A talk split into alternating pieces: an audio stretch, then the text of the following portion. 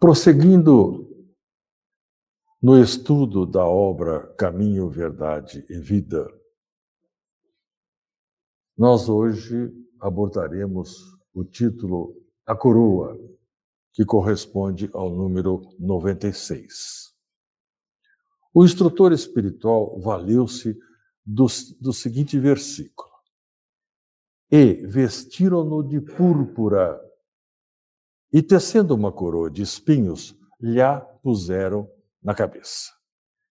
Marcos, capítulo 15, versículo 17. O episódio. Jesus, entregue a Pilatos, foi por ele interrogado. E percebeu Pilatos que efetivamente nada havia de concreto a justificar aquele inquérito todo. Porque tudo era obra de artimanha política dos sacerdotes.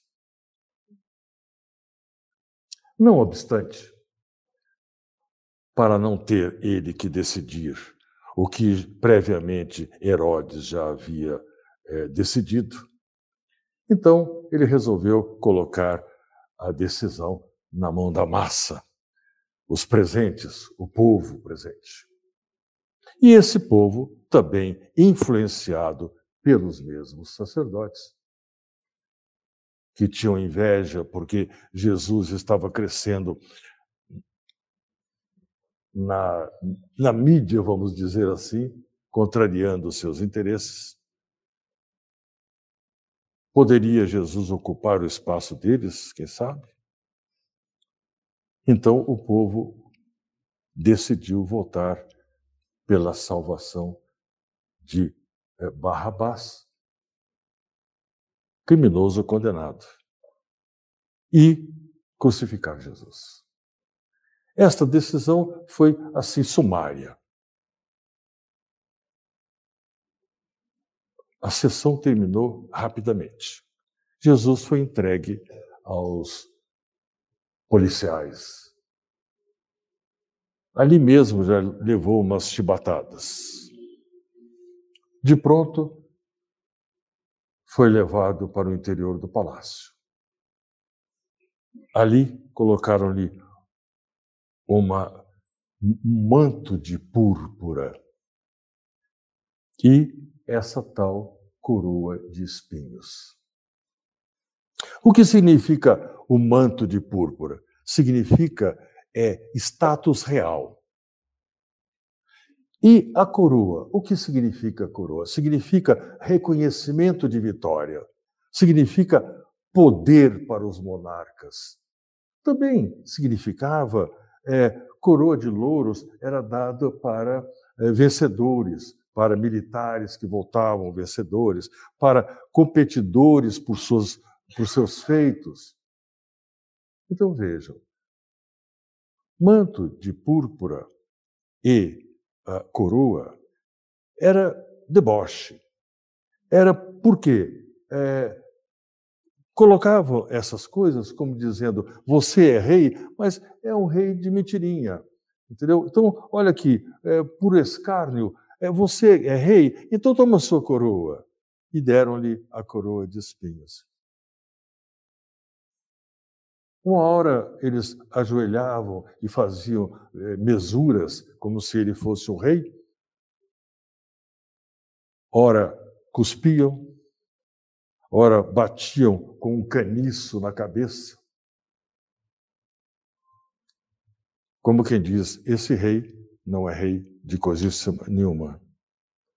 Mas por que eles achavam que ele era rei?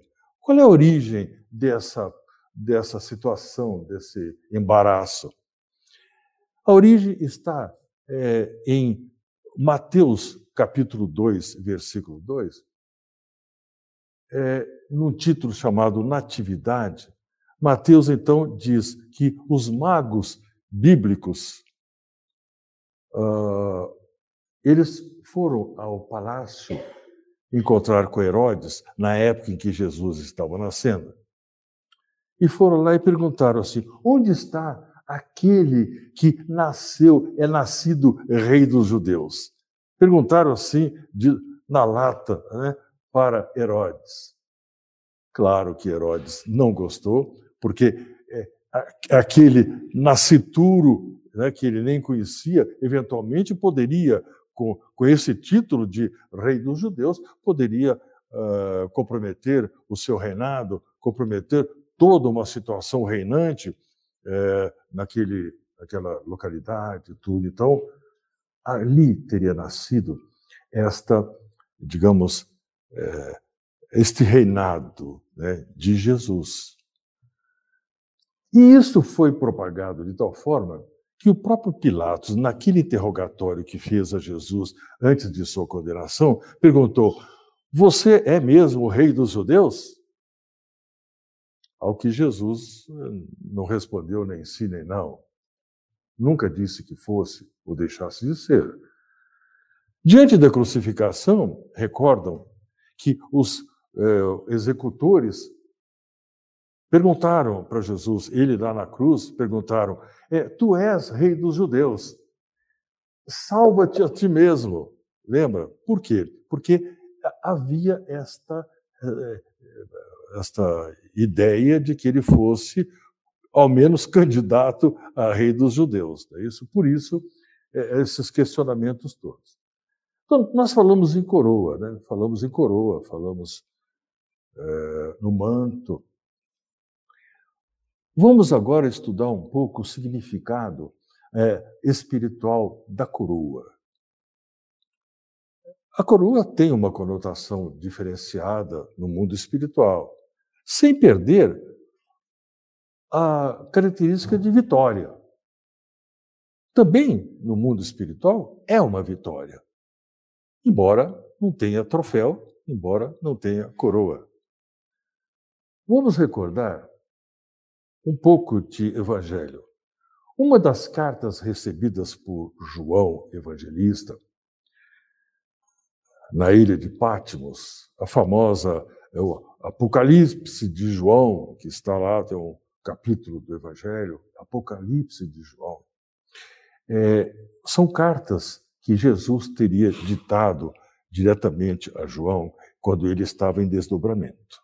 Então, é, uma dessas cartas foi dirigida aos colaboradores da igreja de Esmirna. Observem o texto: Sê fiel até a morte e dar-te-ei a coroa da vida. Observe o texto: coroa da vida. Tiago, bem-aventurado o varão que sofre tribulação, porque quando for provado, receberá a coroa da vida, a qual o Senhor tem prometido. Isso está em Tiago 1,12. Então nós temos coroa em vida, que é aquela das honras, é aquela dos méritos que a, que a pessoa adquire enquanto está no corpo físico, são as aquisições pessoais. São, essas são as coroas em vida. Difere da coroa da vida. Porque a coroa da vida implica na vitória da vida sobre a morte. Esta é a ideia da coroa da vida. Quando Jesus fala sobre ela, quando os apóstolos falam sobre isso, é coroa aquela que sobrepõe à morte. Bem-aventurança, não sofrimento depois da morte do corpo físico. Significa vida espiritual plena. Façamos um paralelo. Paralelo entre a coroa de louros ou os troféus que hoje é, hoje não tem mais coroa para os vitoriosos, para os atletas, né?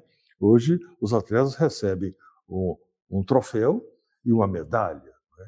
Então não tem mais coroa. Né? Antes tinha coroa de louros, tudo muito bonitinho, mas agora não é assim.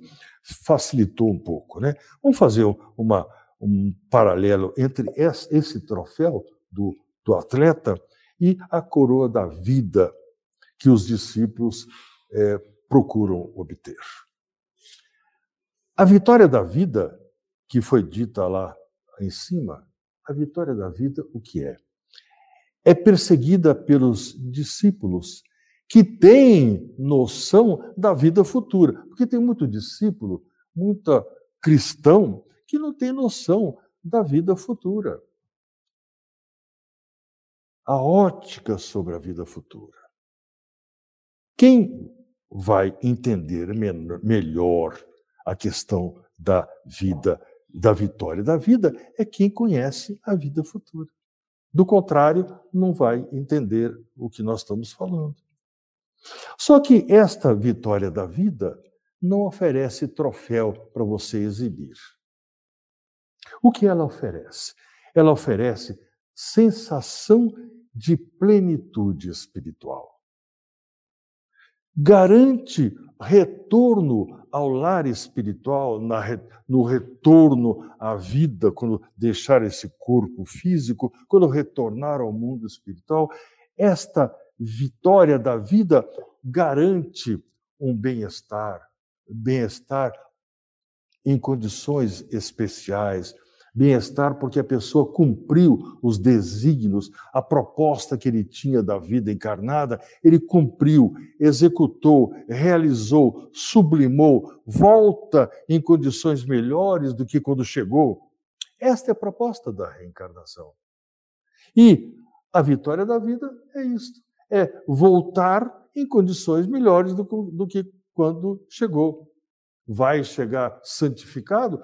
Claro que não, mas são etapas das existências que nós temos por cumprir e cada vitória tem um louro especial. Cada vitória tem um troféu especial que não é um troféu físico. Não é? Muita luta, muito sofrimento com todas essas encarnações, mas isso é para burilar mesmo, para elevação do espírito. Mas se não existe troféu, com certeza existe coroação. A coroação espiritual não tem coroa. É uma maneira de dizer. Mas é, a coroação é o bem-estar. É como você chega e como é recebido. E para sinalizar melhor esta questão, eu peço licença para vocês para falar alguns episódios, trazer à tona alguns episódios. Por exemplo, Joana de Cusa, discípula de Jesus que conviveu com ele, ela foi casada com Cusa, o nome do marido. Ela, discípula de Jesus, e ele, alto funcionário de Herodes. Em casa havia uma diferença de interpretação filosófica, não é verdade? Mas e ela se aconselhava com Jesus e Jesus, olha, calma, ajuda, esse seu companheiro precisa tenha paciência que ele precisa de ajuda para poder entender melhor a vida futura, quem sabe, mas tenha paciência. E de fato ela teve sustentou o casamento, mas lá, um pouco à frente, ele desencarnou e ela ficou viúva. Em ficando viúva, é, perdeu é, muitos bens, perdeu o status que tinha e ficou em situação difícil, teve que trabalhar e tinha um filho. Mas fiel ao Cristo, sempre foi envelhecendo e no ano 68, no auge da perseguição dos cristãos, dos cristãos, aconteceu que ela foi é, presa junto com o filho e atada a um poste. E era para ser queimado, os dois para ser queimados, como eram queimados outros é, cristãos. Estando ali para ser queimada, o executor disse para ela: Olha, abjura. Abjura, é, renegue o Cristo. Silêncio. Ateou fogo. Ateou fogo para queimar os dois no mesmo, mesmo poste. Aí o filho repudia Jesus, abjura por mim que eu sou seu filho, né? com medo, as chamas crescendo, né? Com medo, abjura. Cala-te, meu filho. Jesus foi era puro e não desdenhou do sacrifício. O soldado insistiu: Este Cristo aí só te ensinou a morrer? Resposta dela: Não só a morrer, mas também a te amar. Nesse instante, a labareda já estava alta e ela sente a mão de Jesus a consolá-la no ombro. Em seguida, a voz: Joana, tem bom ânimo, eu estou aqui. Essa irmã foi recebida por Jesus. Esta é uma das coroações. Eu peço licença para contar outra coroação. Antes, devo dizer para vocês que eu extraí isto de um livro chamado Boa Nova, de Humberto de Campos, autor, é, pela mediunidade de Chico Xavier. Paulo de Tarso é o nosso próximo exemplo. Assim que o corpo dele tombou ao golpe da espada, o espírito foi recebido prontamente por almas generosas, superiores. E o primeiro irmão que se apresentou a ele foi Ananias. Ananias, que tinha sido benfeitor dele quando ele ficou cego na entrada de Damasco. Quem curou com passes? Quem, quem restaurou a visão de Paulo? Ananias cristão de carteirinha, né? o nosso querido Ananias. Aí Ananias diz pra, para Paulo: Já venceste os grandes inimigos. Preparemos-nos para encontrar o Mestre. Logo em seguida, aparece Jesus, tendo de um lado Abigail, de outro uh, Estevão. Sabem quem é Estevão? Sabe. Quem leu o livro Paulo e Estevão, de autoria de Emmanuel, através da, da, da psicografia também do Chico, sabe que Estevão foi é, martirizado por obra do próprio Paulo. Estevão é irmão de Abigail. Mas pelas obras de Paulo, pela conversão, pelo que ele passou a ser depois deste evento, estes dois cristãos, irmãos, que foram, é, que sofreram nas mãos de Paulo, perdoaram, como só ia acontecer com quem é cristão de verdade, e é, receberam de, de um abraço fraterno o irmão que estava voltando para o plano espiritual. Encontro sublime. Jesus e os dois. Eu vou me atrever a contar mais um pouco. Eu aprendo e passo, né? E quando posso passar com fidelidade, eu fico muito feliz. Então é assim. João Evangelista. João morreu em Éfesos com 100 anos de idade. Morreu de, de velhice mesmo, né?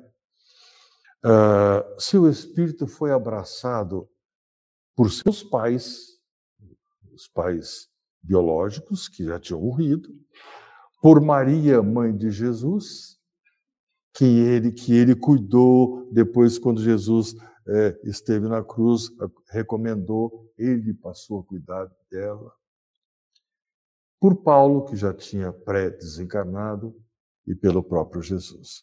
E assim foi recebido João Evangelista do outro lado da vida.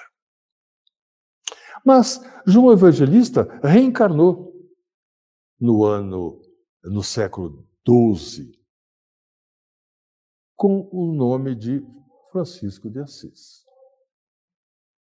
O Francisco de Assis morreu doente, porque ele curava, ficava no meio dos doentes, acabou pegando moléstia e morreu doente. Morreu no ano de 1226. Quando ele desencarnou, ele foi recebido por espíritos superiores que formaram uma ala. Formaram uma ala em que é, Francisco de Assis ia passando por ela e lá na ponta estava Jesus de braços abertos, esperando por ele. Francisco de Assis ajoelhou, chorou como criança. Aí Jesus disse: Ficarás na história, mas na história dos sentimentos, que eleva e que salva. Olha a grandeza desse espírito, olha a recepção, olha a coroação. Isto é coroação. Este é o fenômeno da coroação espiritual que não tem troféu algum, não tem medalha, tem nada. A, a, a coroação em si é o estágio espiritual em que a pessoa se encontra e a homenagem que é feita pelo fato da pessoa chegar a este grau. Simples assim. Muito bem. Este, essa história do João Evangelista e do Francisco de Assis, quem tiver curiosidade, vai encontrar no livro chamado Francisco de Assis, ditado pelo espírito Miramês ao médium João Nunes Maia. O capítulo referente a João Evangelista está na página 43 e o do é, Francisco de Assis na página 400 dou de mão beijada para vocês investigarem aí, tá bom? Bom, apesar da confiança transmitida pela espiritualidade superior. Sobre é, as coroas da vida. E os exemplos que trazem também sobre aqueles que não são coroados, quer dizer, aqueles que é, perderam a oportunidade por conta de fenômenos pessoais, dificuldades, enfrentamentos, é, não tiveram despertamento necessário. Então, nós, a espiritualidade, através das obras é, da codificação, obras da, uh, espirituais, nos traz essas informações mas apesar de todas essas informações, a verdade é que mesmo, mesmo os discípulos vão atrás de bem-estar. Vão atrás de troféus materiais. Vão atrás de honras, atrás dessas coisas todas. Como se isso fosse a circunstância primordial do espírito, esquecem que existe uma coroação esperando por eles, por nós todos. Quando falo eles, somos nós. Nós, cristãos. Vamos em busca de troféus. E temos medo de não tê-los. Por quê? Se me falta o troféu, como vou viver? Como vou viver feliz se eu não consigo é, ter as honras aqui? Se ninguém me aplaude, se eu não tenho título, se eu não tenho isso, se eu não sou venerado e observado, é, puxa, como vou viver assim? Infelizmente, é isso mesmo, né? Por isso que por conta desse medo que as pessoas têm, nós temos, é que Jesus sempre pregou que nós devemos eliminar os medos, as carências. Precisamos crescer para não tê-los. Isso é crescimento individual. Nós vamos ter os espinhos, os espinhos da vida, teremos.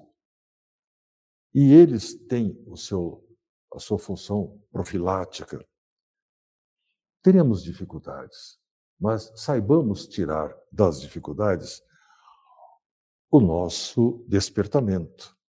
Muitas vezes é na dor que nós despertamos para o amor, para a elevação. Não é verdade? Então, a recompensa, então, o que é? É fruto da vitória. Vitória sobre o sacrifício e a dor.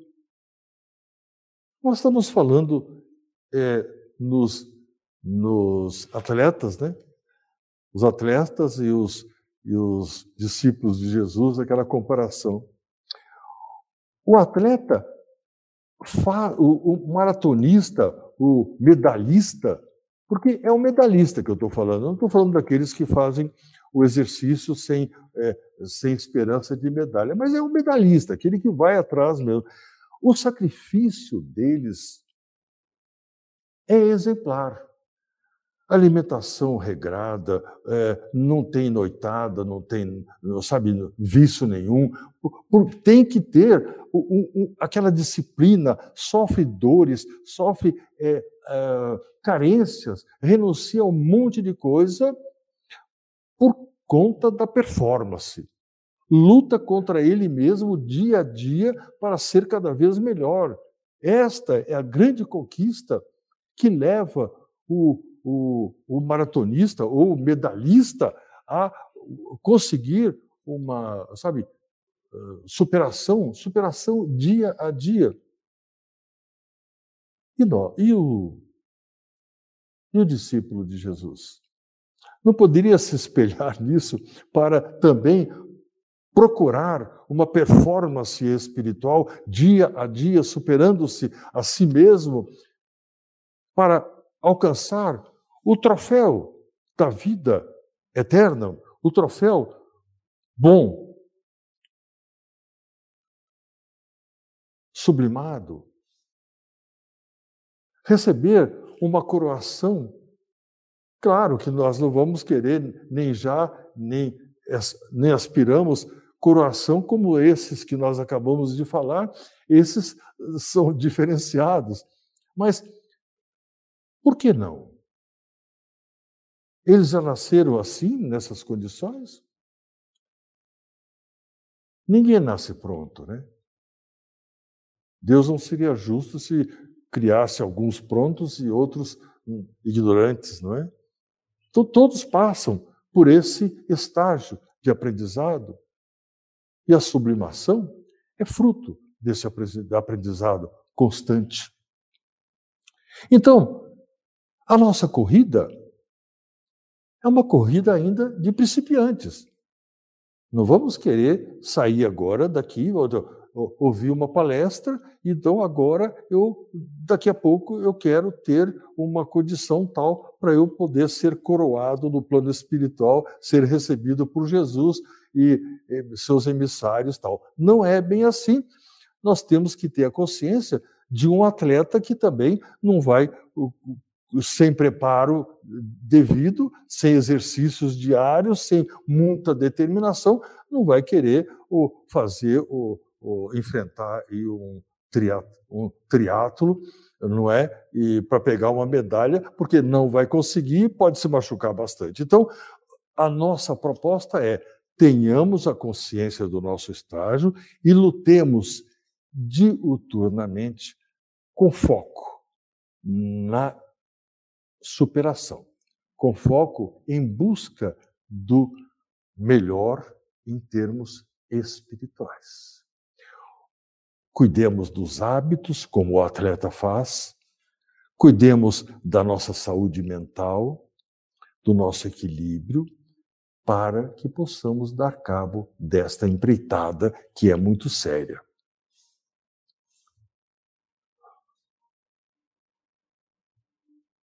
Não queiramos sucessos imediatos, claro. Venceremos o bom combate e receberemos a coroação compatível. A nossa coroação será compatível com as nossas aquisições. Mas teremos as, essa coroação. Ninguém vai nos dar nem medalha, nem troféu, mas nos dará a recepção merecida. Então, quanto mais lutarmos, quanto mais sucesso levarmos para o plano espiritual, será a diferença do nosso do nosso troféu, né? do nosso alcance espiritual. As obras doutrinárias é, são um subsídio importante para firmar essas convicções. Então, recomendo aos queridos amigos que leiam Kardec e leiam as obras auxiliares, André Luiz, Emmanuel e outras tantas, né?